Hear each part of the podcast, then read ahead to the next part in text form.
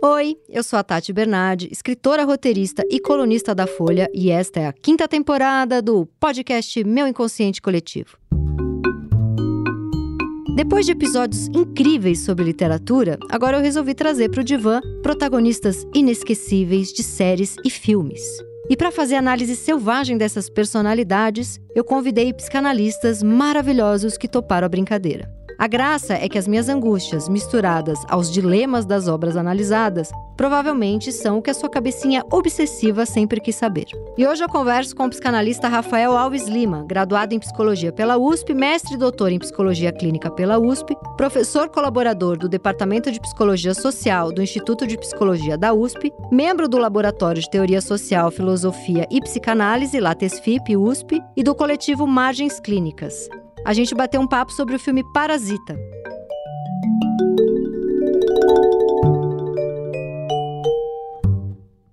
Então vamos lá. É, estou aqui com o Super Rafael, meu professor maravilhoso do da formação em psicanálise do Gerar, fica aqui a propaganda para você que enche meu saco nas redes sociais. Ah, onde eu estudo psicanálise? Instituto Gerar, da Véria Conelli. Rafael, um grande professor. Pedro Ambra, que montou a equipe, maravilhoso. E vamos falar de série, né? Uma temporada sobre série. Rafael falou, eu quero falar de Parasita. Eu falei, então eu vou abrir essa sessão porque o Parasita merece. Já vi o filme três vezes, é realmente incrível. Rafael é um homem muito ocupado, com uma bebezinha em casa, e falou, puxa, é, não vou agora parar minha vida para ver uma série.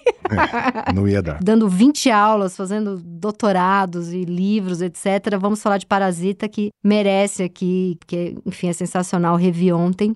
Então vamos lá. Você falou de um signos que indicam pertencimento de classe, né? Isso quando eu falei, por que, que você resolveu falar de parasita? Você falou, essa primeira coisa que você escreveu, esse desses signos que indicam pertencimento de classe. Quando você falou essa frase, eu lembrei que agora não vou lembrar que autor que disse isso. Talvez Nelson Rodrigues, enfim, um do, algum autor que eu amo, que usava um termo a voz do dinheiro. E esse termo ficou muito na minha cabeça, uhum. porque eu que nasci no Tatuapé, já sou uma moradora aqui do Centro Expandido Zona Oeste, moro em Higienópolis há um tempo. Então, quando eu dou risada do branco falando alto em restaurante da, de Pinheiros, eu tô rindo de mim, não vou, não vou me excluir disso. Mas durante muito tempo, e até hoje em dia a real é essa, quando eu tô num restaurante e a menina tem aquela voz do Vera Cruz, do Santa Cruz, vai me dando um nervoso, sabe? Eu falo, ah, é a voz, é a voz da, da, da escola progressista de ricos, né? É. E, mas assim, eu tiro, eu, eu, tiro onda, né? Porque esse meu bode é um bode talvez de uma inveja, de uma coisa de não pertenci, não fiz uma escola tão boa, não fiz uma faculdade tão legal, né? Ralei um pouco mais para chegar aqui, né? Para estar tá na mesa do lado. E essa pessoa para ela foi mais fácil. Então, um pouco do meu bode é porque a voz é muito afrescalhada e um pouco do meu bode é inveja. Vamos aqui assumir.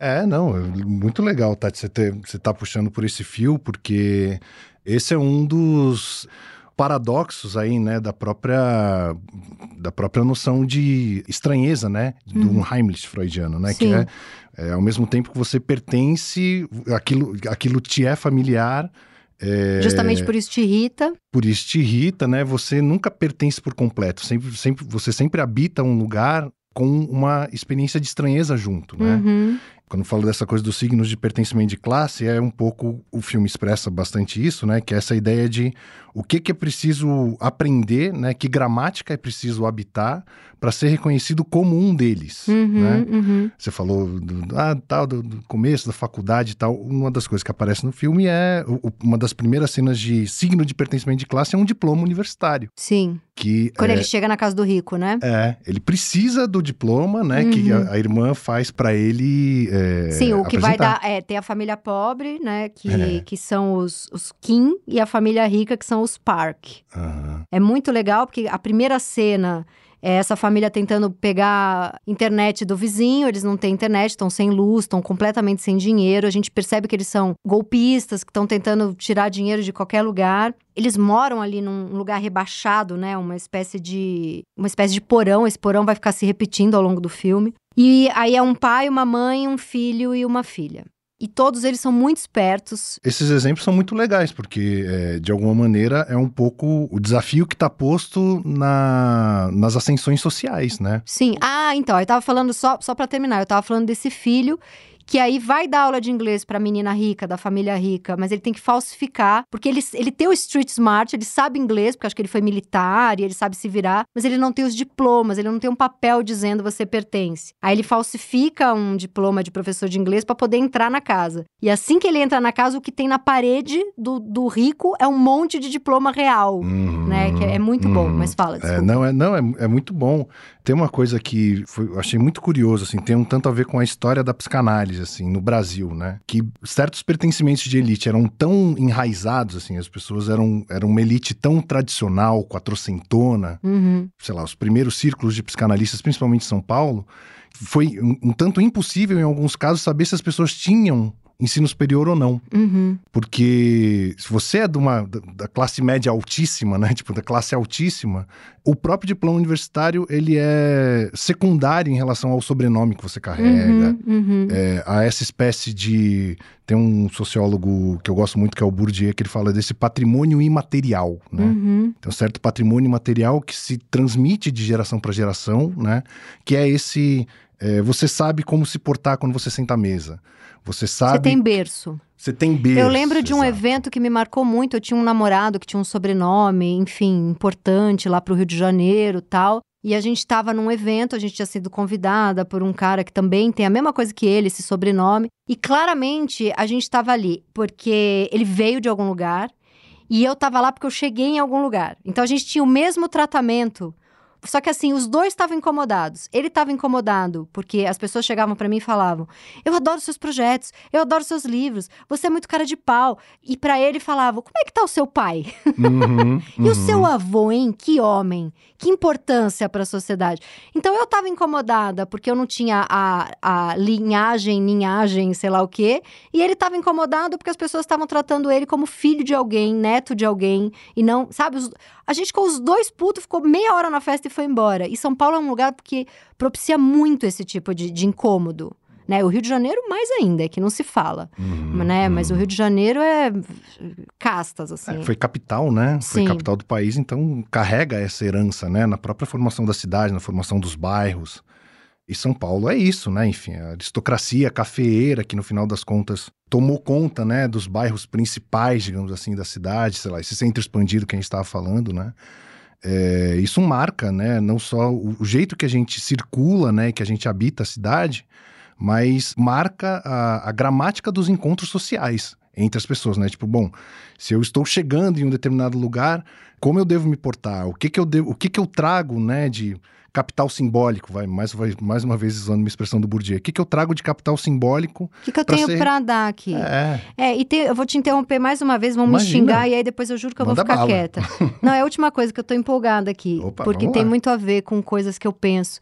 Eu lembro que eu tive uma analista mulher faz, faz bastante tempo já, minha primeira analista, e ela falava para mim: a grande virada vai ser quando você perceber que o bobo da corte é exatamente o olhar do escritor. É a pessoa que está ali para ver tudo, que está perto dos furos, dos buracos, dos discursos uhum. da corte e é quem vai melhor depois poder tirar sarro da corte. Uhum, então é você é não está nesse lugar para se doar, você não tá, você tá nesse lugar para depois ter muito material para rir da corte. E foi aí que teve uma virada para mim, sabe? Uhum. Só que eu acho que a virada da virada é quando eu me incluí para poder rir de mim, porque eu também acho bobo uma mulher branca que nem eu morando em Genópolis ficar rindo da corte. Hoje em dia faço parte disso né? Eu amo a vida de Tina. Por quê? Porque eu sou a vida de Tina, não porque eu tô rindo das Vera Cruz, Santa Cruz. Eu acabei me tornando um pouco isso. Uhum. Agora é o momento que eu fico em silêncio e você brilha antes que não, me xinguem no Instagram. Não, achei, achei incrível essa, essa tua fala, Tati, porque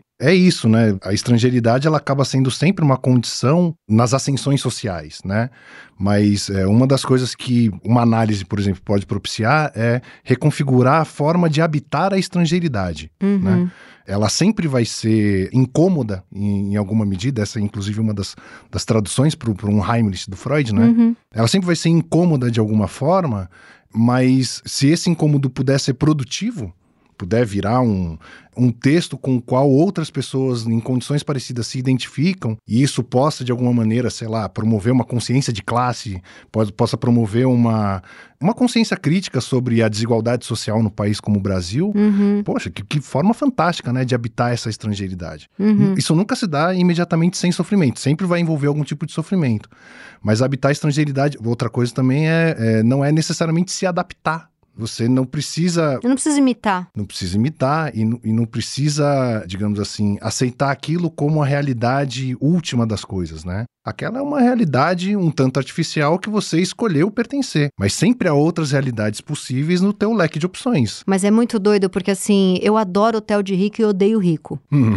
Então a minha vida é guardar dinheiro para poder usufruir daquele luxo, mas eu não consigo olhar pra cara do vizinho, que ele já me irrita. Eu já acho que é bolsonarista, eu já hum. acho que trata mal funcionário. É. E assim, 90% das vezes eu tô certa. pois é. Uhum. O meu sonho era invadir o hotel de rico com a minha galera, sabe? Vem, galera!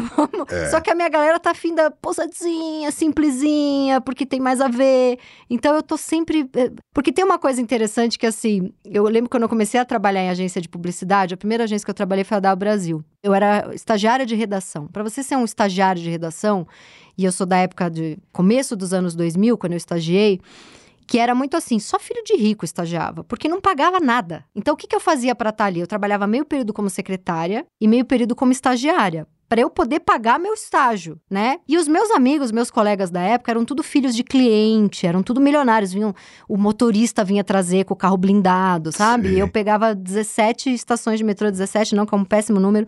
Pegava 13 estações de metrô, 13 confirma, para chegar lá.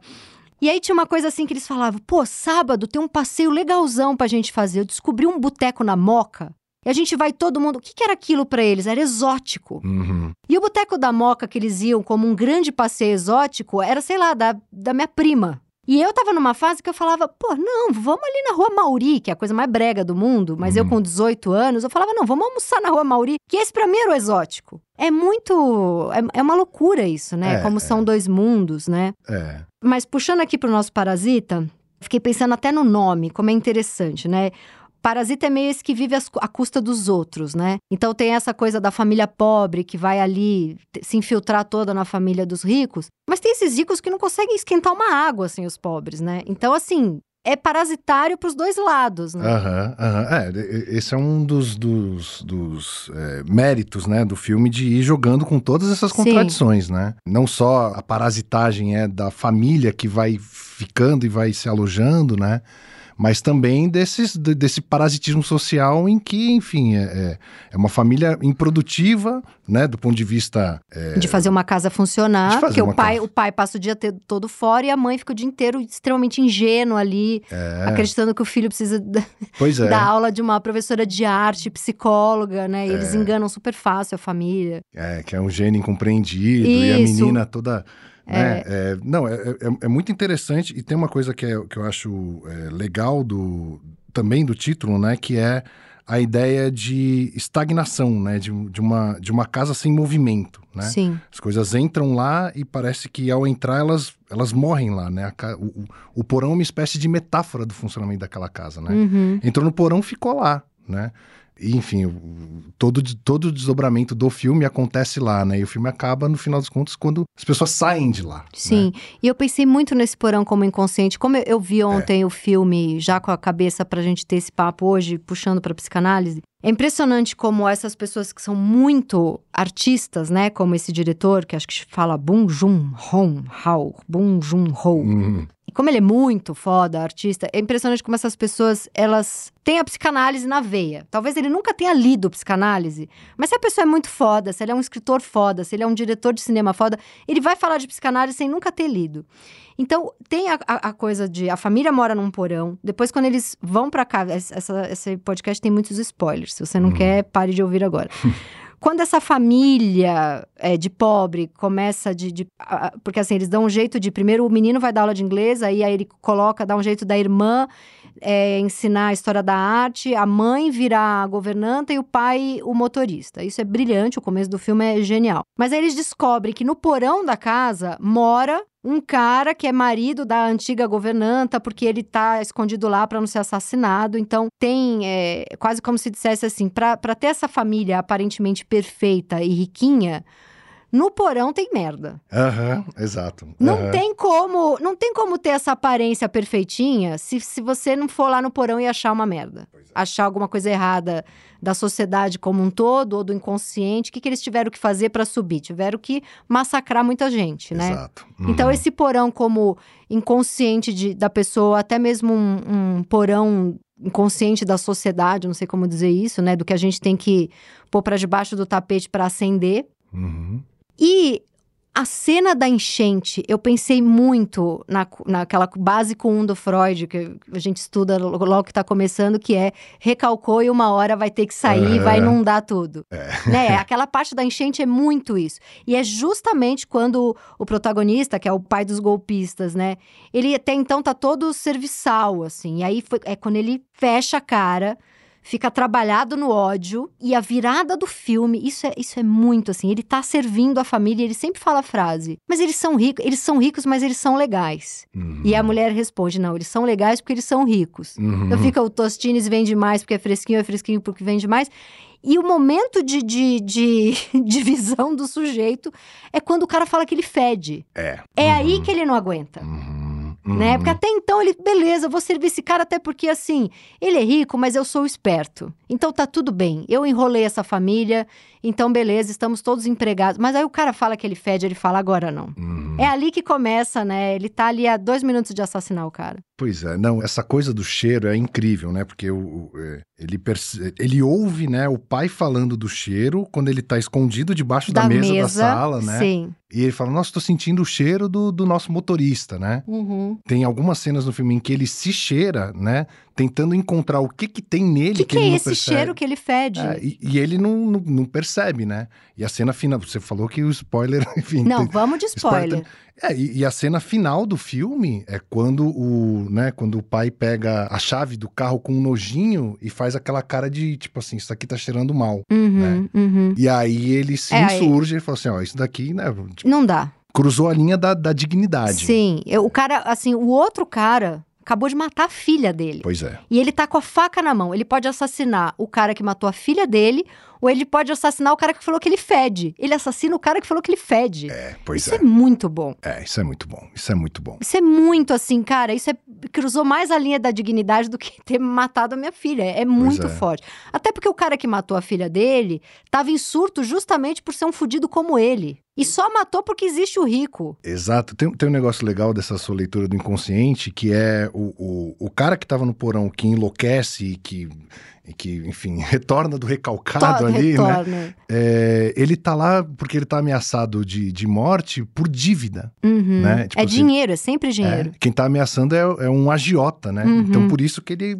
se vê ali naquele porão indefinidamente, né? Ficaria ali a vida inteira atendendo, né, o, o mandato do cara que se torna uma espécie de deus, né? O, ele quer a foto do cara, ele começa a endeusar o cara e no fim vai lá e, e quer matar o cara. Acende as luzes quando o cara passa, é. né?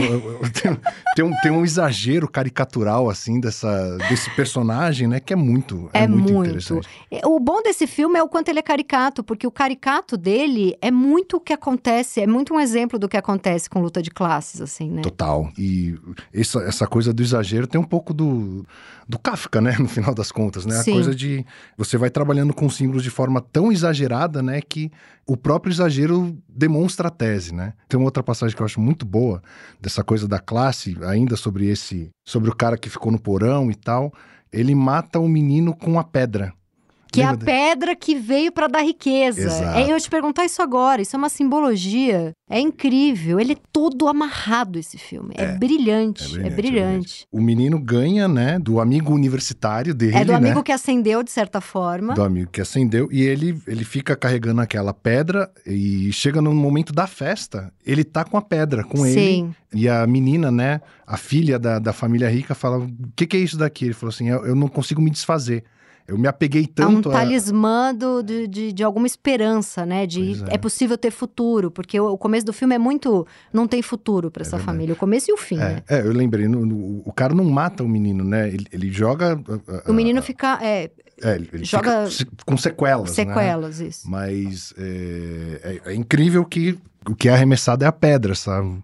A ilusão, o talismã da ascensão social que ele ia conseguir, que ele ia comprar a casa, né? O final do filme é um pouco essa simbologia dessa fantasia da ascensão social, né? Eu vou conseguir comprar essa casa e vou libertar meu pai meu que pai ficou no porão. que ficou no porão. Mas ele tá, no final das contas, e é muito E né? é muito bonito, porque o pai fica no porão, no lugar do outro homem que estava no porão. Então é como se fosse assim... É uma dança das cadeiras da pobreza. Pois Você é, sai de um porão para outro porão. E também por isso ele não mata outro cara e mata o rico, porque ele é o outro cara. É. Ele não vai se matar. Ele é o espelho do outro cara, né? E é muito bonito porque hum, o final ele troca a carta com o filho e o filho já com sequela cerebral, atacado pelo próprio desejo de ascender, né? Ele fica com sequela quase como desejar para esse tipo de pessoa enlouquece. Uhum, né? É, uhum. é, o que acaba com a vida delas. E aí eu fui ver uma entrevista do diretor ontem para preparar a nossa conversa de hoje. E várias pessoas perguntam isso pro diretor, por que um final tão triste? Porque ele conseguiu fazer um filme que tem comédia, que é thriller, que é hum, suspense, que é drama. É muito foda, né? E aí pergunto, por que um final tão triste? Aí ele falou, porque essa é a vida do pobre. Quem é que consegue sair do porão? Uhum. Eu queria fazer um filme real. Legal. Não, não deixa de ser. É. Uhum. Ele fala: imagina que eu vou. Então é isso, né? A menina morre, o menino fica com sequela, o pai fica preso e a mãe. O que, que acontece com a mãe? Fica ali. A, é, a mãe fica, fica na mesma, assim, né? Quer dizer, a mãe é, no final das contas, quem consegue fazer um pouco a contenção do filho que ficou que com ficou, a sequela. Ela da... fica cuidando do filho. É, e velando o corpo da filha, né? Quer dizer, Sim. É, tem uma das cenas finais que é, é, é eles no, no cemitério, né? Se eu não me Sim. engano enfim, se despedindo da filha. Da filha. E, e sabe uma coisa que eu pensei também? Na época que ganhou Palma de Ouro, Oscar, saía muito. Sempre que tinha, principalmente nos cartazes do filme, né? Ganhou quatro estatuetas no Oscar, ganhou Palma de Ouro, filme do ano, você tem que ver. E o subtítulo era, é, logo depois que ganhou o Oscar, né? Primeiro filme a ganhar melhor filme no Oscar, não falado em língua inglesa, ou primeiro filme a ganhar o melhor filme no Oscar em outro idioma. Ninguém falava, é falado em coreano. Uhum. E aí eu fiquei pensando nesse, nesse apagamento até, né? Porque assim, o quão longe esse diretor chegou. Ele tá falando de um apagamento social. Ele faz um filme que chega na Palma de Ouro e chega no Oscar, e ninguém fala no cartaz do filme que é um filme coreano. Então, o apagamento de que ele tá falando Tá no próprio cartaz. Por que não um subtítulo? É o primeiro não falado em coreano, né? Uhum. Então ele, ele conseguiu fazer uma metalinguagem. É. pois é. é, não, é verdade. É incrível. É, isso, isso também foi uma das coisas que eu pensei nesse filme, né? O fato dele ter. É, é muito, muito engraçado, né? Ele, ele quebra essa barreira de ganhar o Oscar de melhor filme, sendo um filme estrangeiro, que ele também ganha, né? Mas tem uma barreira que ele não consegue quebrar que é, no final das contas, quem decide, quem é, define a gramática. É, são os americanos, são os brancos. Americanos. É, é. Nós deixamos, é quase assim, nós deixamos você ganhar porque tá bonito pra gente, quase como um objeto a ser usado, dá prêmio pra minorias, uhum, né? Uhum. Sempre que eu, eu, sempre lembro de uma cena do Oscar que eram as mulheres brancas riquíssimas de Hollywood, em vez de irem acompanhadas de seus maridos, elas iam acompanhadas de alguma mulher preta ou indígena e eu fiquei vendo aquilo e, ai, que coisa linda, né? Era, acho que fazia parte do movimento Me Too, não lembro. E eu fiquei pensando, na verdade, aquilo era igual eu tá vestindo, ah, é um Versace, é um Prada. Eu vim com a minha preta, eu vim com a minha indígena. Não muda muito. É a mulher, quem tá no poder é a mulher branca, riquíssima de Hollywood, que em vez de desfilar o Balenciaga dela, tá desfilando a amiga preta. Uhum. Né? Então continua, o poder continua na mão dessas pessoas. E é um pois pouco é. isso. É. é. E, o que é preciso questionar é esse poder, né? Uhum. Quer dizer, é, é, o poder de definir as relações, o poder de definir a gramática das relações, né? É, se a pessoa, é, enfim, leva alguém da minoria a tiracolo para, enfim... Para tirar onda. Para tirar onda, para passar uma imagem, qualquer coisa assim. Bom, é, é, a gente não desconstruiu a gramática que precisa desconstruir. Sim. A gente não reconfigurou o laço social como a gente precisa reconfigurar. O que, que tem que fazer? Tem que ler Marx? Entender que tem, tem luta de classes? Tem que ler Marx, tem que entender luta de classes. Essas pessoas tem... que defendem marxismo cultural, tipo, o estuprador da, da mulher grávida. O que, que, que, que esse lixo desse Bolsonaro fala? Ah, vai precisar ver o que, que ele aprendeu nos diretórios acadêmicos. A culpa é da universidade. Ele eu, falou isso? Ele falou isso. É, eu, tô, eu tenho uma filha pequena, eu não vejo não, mais não, não, cê, não, nem dá para ver, nem dá para ver, senão. Sei. Ele falou isso. Ele, o que, que, que, leva. Você viu? Será que é a, a violência do seu governo que leva pessoas a fazer isso? Não, precisa ver o que, que ele aprendeu em diretório acadêmico das universidades, que é a coisa do marxismo cultural, que são os professores ensinando todo mundo, né? Porque tem o, o marxismo cultural. E esse tipo de leitura lá atrás, desde a época da escola, é o que faz mudar?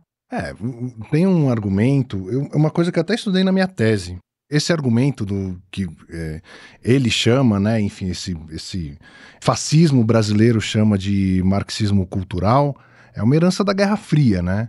É, na Guerra Fria, o, o, o lado norte-americano, especialmente nos anos 50, começou a olhar para o marxismo não, não da maneira que ele se apresentava tradicionalmente no, no, no, no discurso dos partidos, dos partidos comunistas, mas sim como uma espécie de forma meio subterrânea, assim, meio subreptícia, de infiltração da ideologia marxista dentro das famílias, dentro das universidades. Então, o que aconteceu nos anos 50, nos anos 60, nos Estados Unidos, por exemplo, foi uma perseguição muito forte aos jovens, é, aos estudantes, né? Porque a ascensão dos movimentos de contracultura nos anos 60, o movimento hippie, etc., era, digamos assim, interpretado pelo que se chamava então de macartismo, como uma espécie de é, marxismo que não se declara enquanto tal. Uhum. Que ele vai acontecendo é, por uma subversão dos costumes, né? Ele vai comendo pelas beiradas. Vai ali. comendo pelas beiradas e daqui a pouco a família se degradou, a, a universidade, a ciência se degradou. Aí o conservadorismo vem com esse peso todo de tipo assim: olha, nós precisamos é, erradicar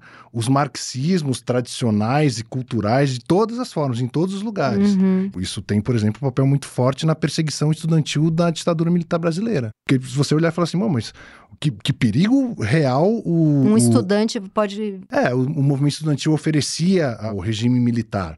Você pode até falar, bom, oferecia uma contestação crítica muito forte, mas assim, em termos de tomada de poder, é, uhum.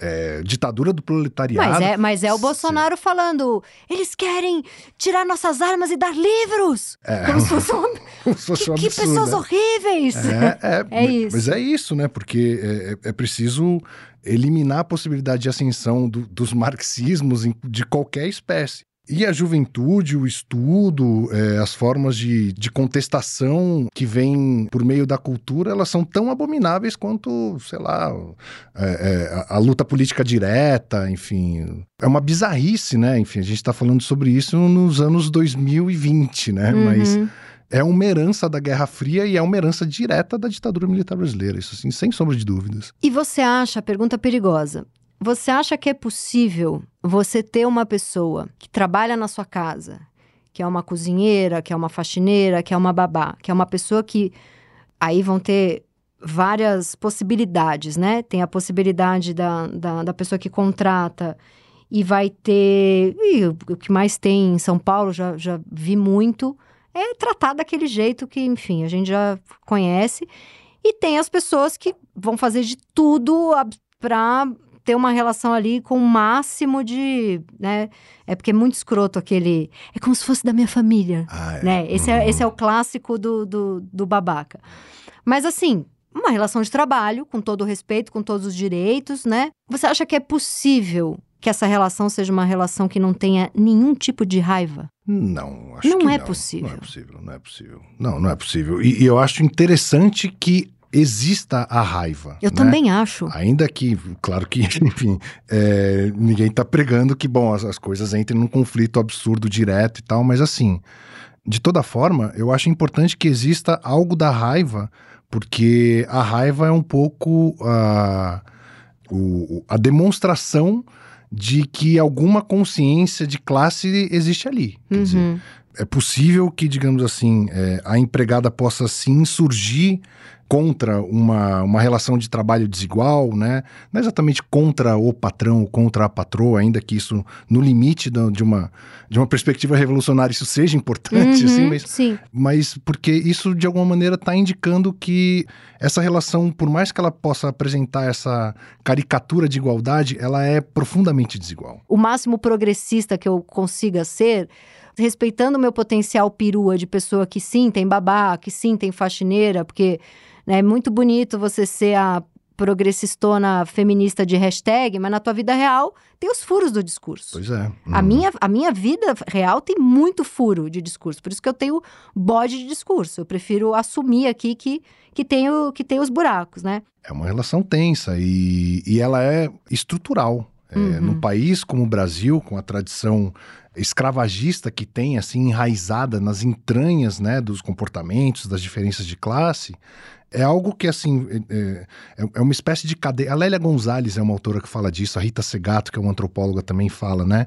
Isso vai se estendendo numa cadeia, quer dizer, é, é, é a Rita Segato chega a falar em maternidades transferidas, né? Uhum. Você passa de uma mãe para outra, quer dizer, a babá que vai cuidar do seu filho, mas é, a sua babá talvez tenha também a babá dela para cuidar enquanto ela cuida do seu filho. Sim. Então, isso vai formando uma espécie de rede que é, é, muito difícil a gente colocar isso numa conta individual. Uhum. É, a transformação disso precisa ser uma transformação social, coletiva. Sim. Quer dizer, a gente precisa acertar as contas com o passado tão presente da escravidão no Brasil. A gente precisa mudar um pouco a dinâmica das diferenças salariais, das diferenças de regime de trabalho. Uhum. Teria que mudar muita coisa para que as experiências de maternidade, de paternidade, possam ser outra coisa, porque também, é, sei lá, talvez o, o, lado da paternidade dessa conversa seja, não, é, tá bom, eu progressista, não sei o que lá, que sobrecarrega a já sobrecarregada mãe, não, Exatamente. da rua pra fora, ah, é, o maridão, o cara que fala... o boy lixo progressista que fala, eu sou contra a babá. É. E aí a mulher não consegue trabalhar, pois não é. consegue estudar, tem toda essa discussão. Pois é. A primeira cena de relação de trabalho do filme é uma cena de desconfiança, que é sim. da montagem das caixas de pizza. Sim. Lembra que? Sim. Ah, tô fazendo aqui, não, mas eu não vou contratar. O, o menino tenta se vender como um possível montador de caixas sim. ali. Mas eles desconfiam, tipo assim, bom, mas a gente montou X dezenas de caixas, cadê o, o nosso dinheiro? Então, quer dizer, as relações de trabalho num regime desigual, capitalista, digamos assim, elas vão ser sempre estruturalmente desiguais. Elas, Sim. Então, e desconfiáveis. É, a relação de desconfiança, ela, ela é um resultado imediato da desigualdade do poder, né? Uhum. Entre quem contrata e quem é contratado. Sim acho que a, solução um pouco para isso é de fato é estrutural assim ninguém vai conseguir resolver isso individualmente né se colocar no pedestal moral e falar não mas eu eu resolvi o meu dia tem 50 horas e eu não o dia de ninguém tem 50 horas Sim. você não vai conseguir Sim. fazer e é, é muito interessante. E, isso vai gerando, digamos assim, o que o filme vai expressando, que é essas relações de parasitagem, né? É, é... é ela precisa de mim, eu preciso dela. É, é isso que eu vivo. Uhum. Um mundo mais justo seria a gente não ter faxineira, cozinheira, babá?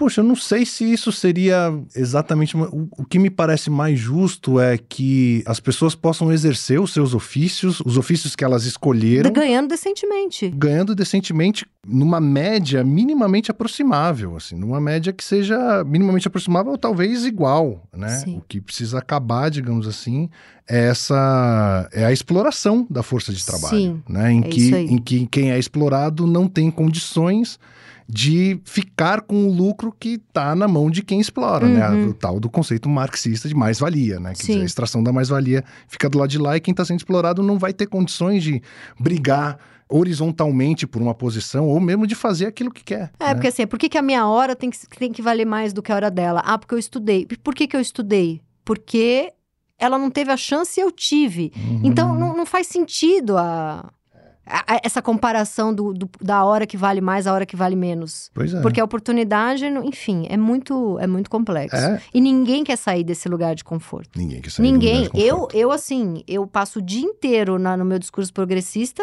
dando graças a Deus de que enquanto eu tô aqui, a, a babá tá com a minha filha. Uhum. Porque senão eu não podia estar tá aqui tendo essa conversa com você. Pois é. Mais uma vez, puxando o, o fio do, do, do filme tanto ninguém quer sair do lugar de conforto ou do lugar que acredita ser um lugar de conforto, que o filme acaba em morte. Sim. a família está percebendo que aquela festa não vai dar certo. Uhum. O, o, próprio apego do menino à pedra é, representa um pouco isso, tipo assim, isso aqui vai dar merda. Vai dar merda. Vai dar merda.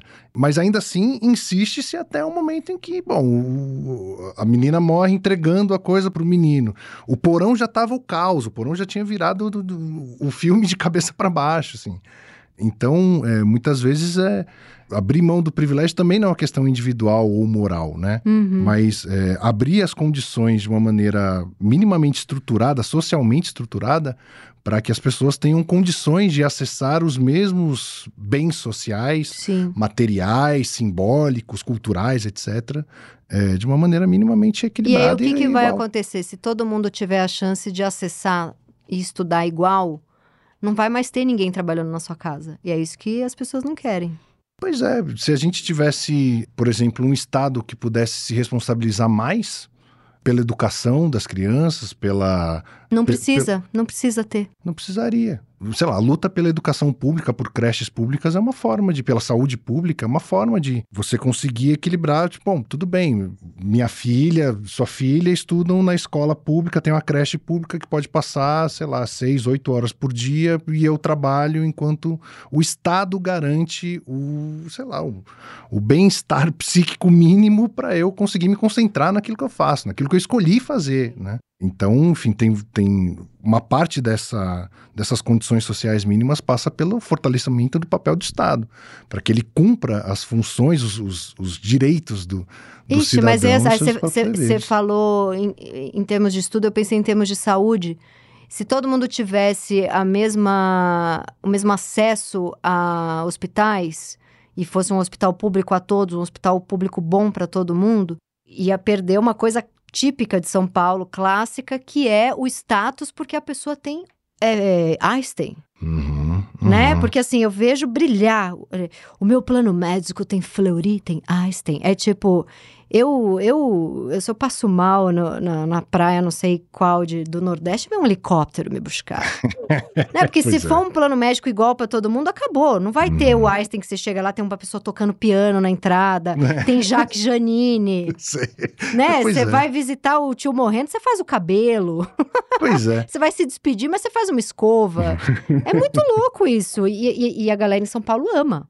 Nossa, eu fui no Einstein, tinha um pianista internacional na entrada. Pois é, São, São Paulo é uma cidade bastante peculiar, porque até o hospital que você precisa frequentar, né? Porque ninguém exatamente escolhe, mas Sim. você precisa frequentar, é um signo de pertencimento de classe. É, exatamente. É, é um, você tá morrendo, mas você tem um signo de pertencimento de classe, é, até o fim. É, é. Isso é o morrer com dignidade em São Paulo. Olha que loucura. Pois é.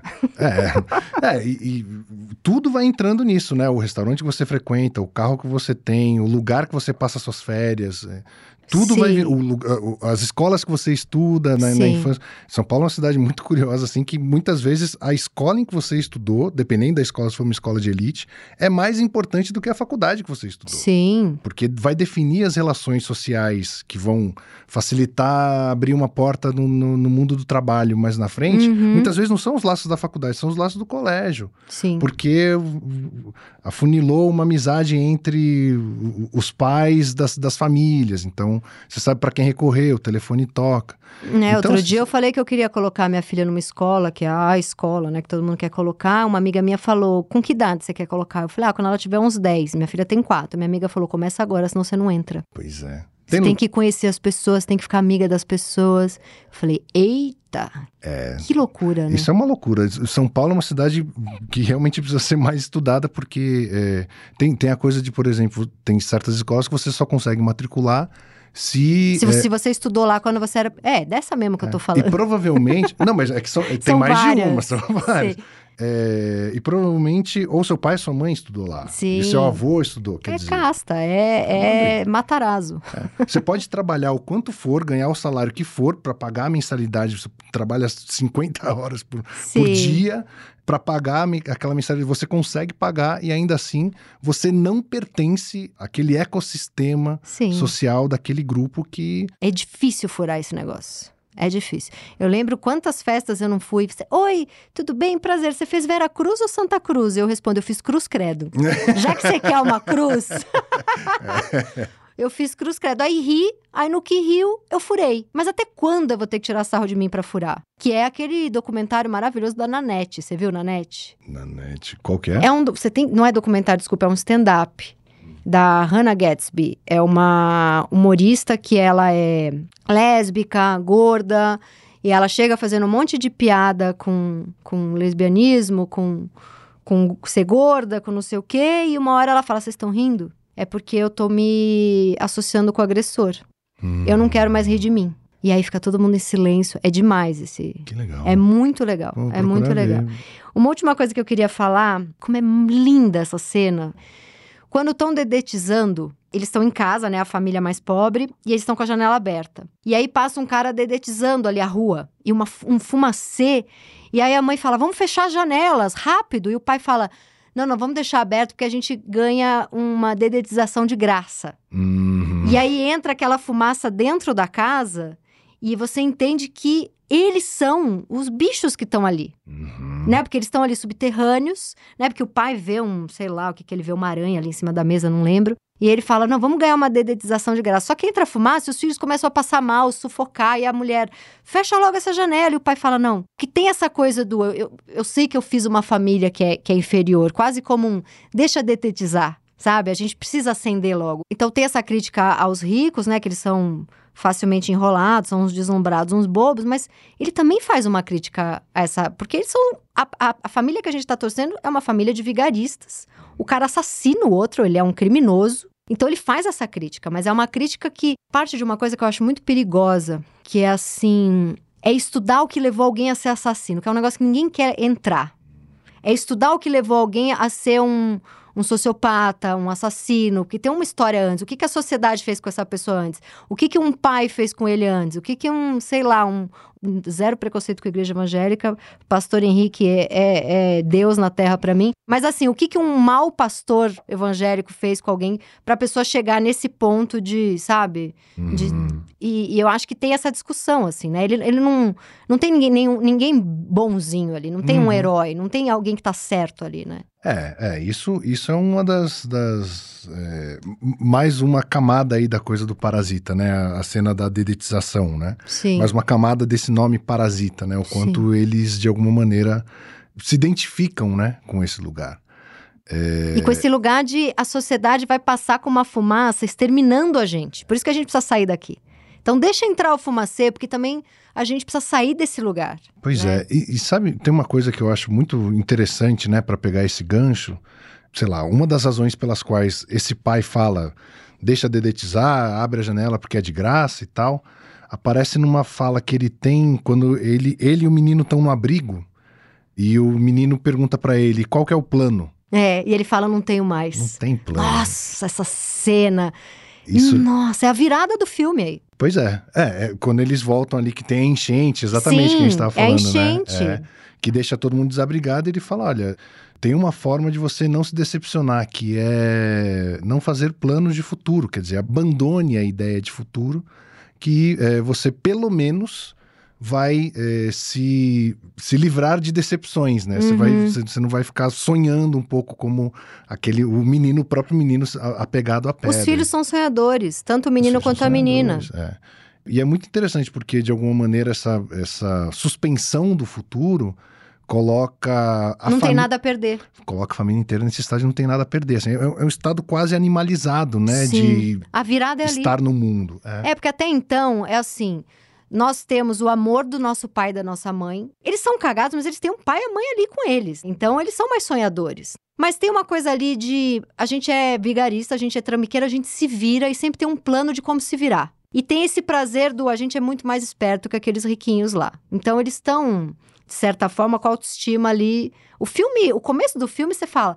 Puta, é um filme maravilhoso de pobre se vingando de rico. Eles vão enrolar esses ricos e vão ficar com essa casa. Você tem certeza que o filme é sobre isso? Uhum, né? Uhum. E, e, o final, e assim, do meio, daí na hora que ele fala não tem plano, e a cara dele fica aquela cara de ódio, que é a partir do momento que o cara fala que ele fede, uhum. Aí o filme começa a feder, é. junto com, com, com a frase do cara, né? Pois é. Que vira.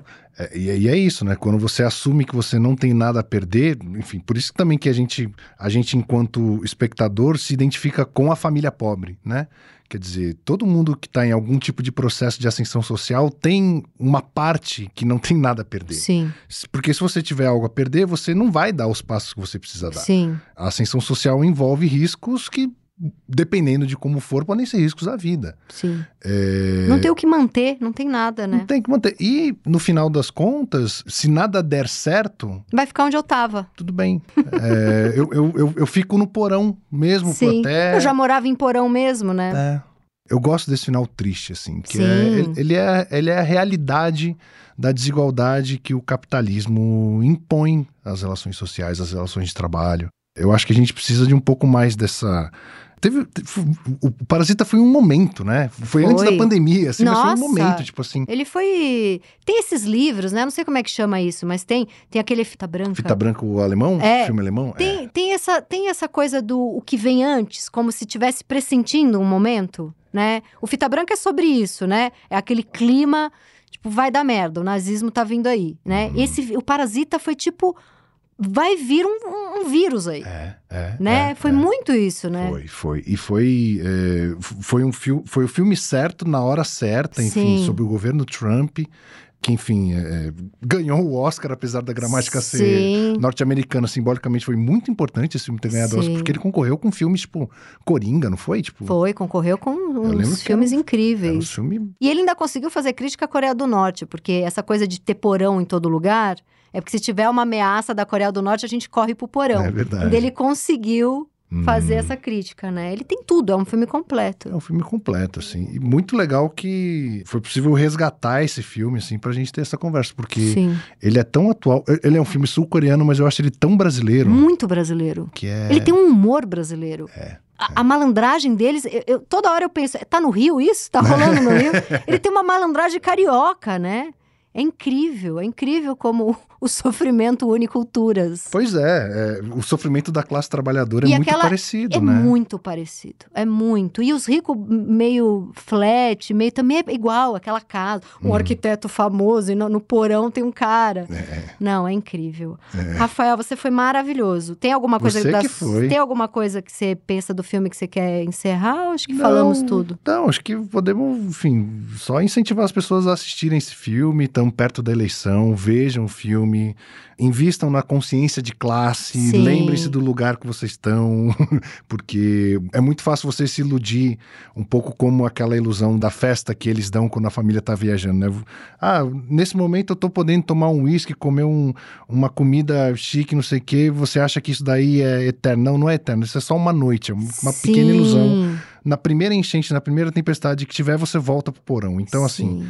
Presta muita atenção e leve essa consciência de classe para as próximas eleições. É isso. Sensacional. Muito bom, Rafael. Obrigada. Pode falar assim, propaganda Deve? desse, desse, Pelo amor desse de carão. Deus. Então tá bom. Eu começo, eu começo todo episódio falando 13 confirma. É isso.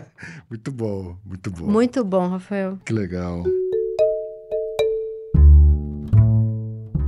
Este foi o meu Inconsciente Coletivo, o podcast para onde a sua neurose sempre vai querer voltar.